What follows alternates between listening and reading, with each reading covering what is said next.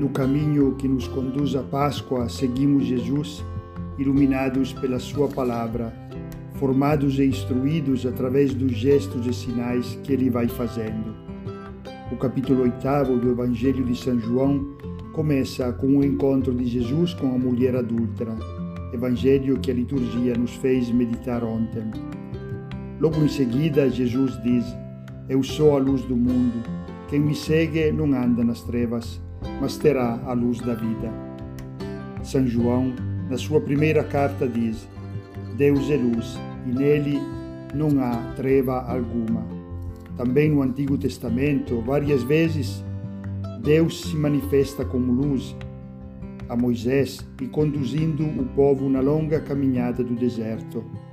Os salmos também cantam que Deus é minha luz e salvação, a sabedoria é luz. Jesus, que nasce em Belém, aparece como luz para o povo que caminhava nas trevas. Agora, esta luz não é mais uma ideia, uma realidade da natureza, mas é o mesmo Jesus. Eu sou a luz do mundo.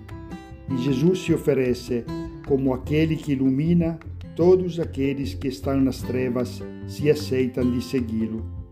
A luz da vida nova em Cristo que recebemos no mistério da Páscoa.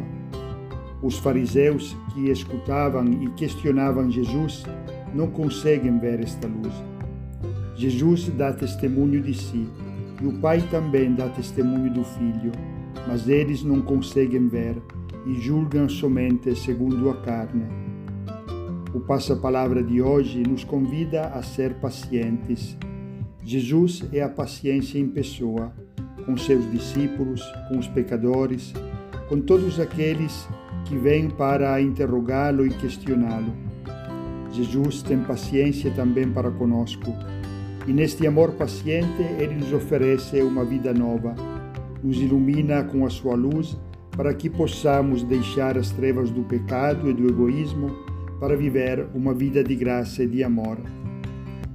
Nessa vida nova, Deus nos ilumina com dons e carismas particulares, para que esta luz que recebemos a comuniquemos também aos outros. Assim, dizia Chiara Lubick, falando do carisma da unidade. Este carisma é também um carisma de luz. Continuamente estava sob a ação desta luz que me iluminava e me mostrava o que eu devia fazer, como devia ser o nosso modo de trabalhar, de rezar, de estudar, de comunicar entre nós, o nosso modo de construir as casas, de nos vestir, e recebi muitas luzes, sobretudo no início.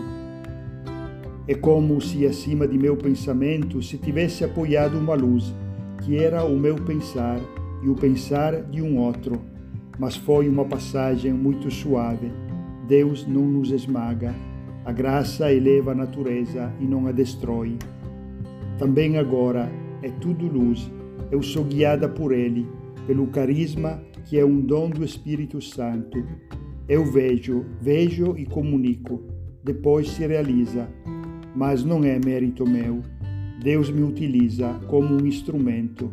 É Ele que escolhe. Então, neste dia, nós queremos agradecer esta luz de Jesus em nossa vida. A luz também do carisma de Chiara Lubick que nós recebemos, continuando a seguir Jesus como luz da nossa vida.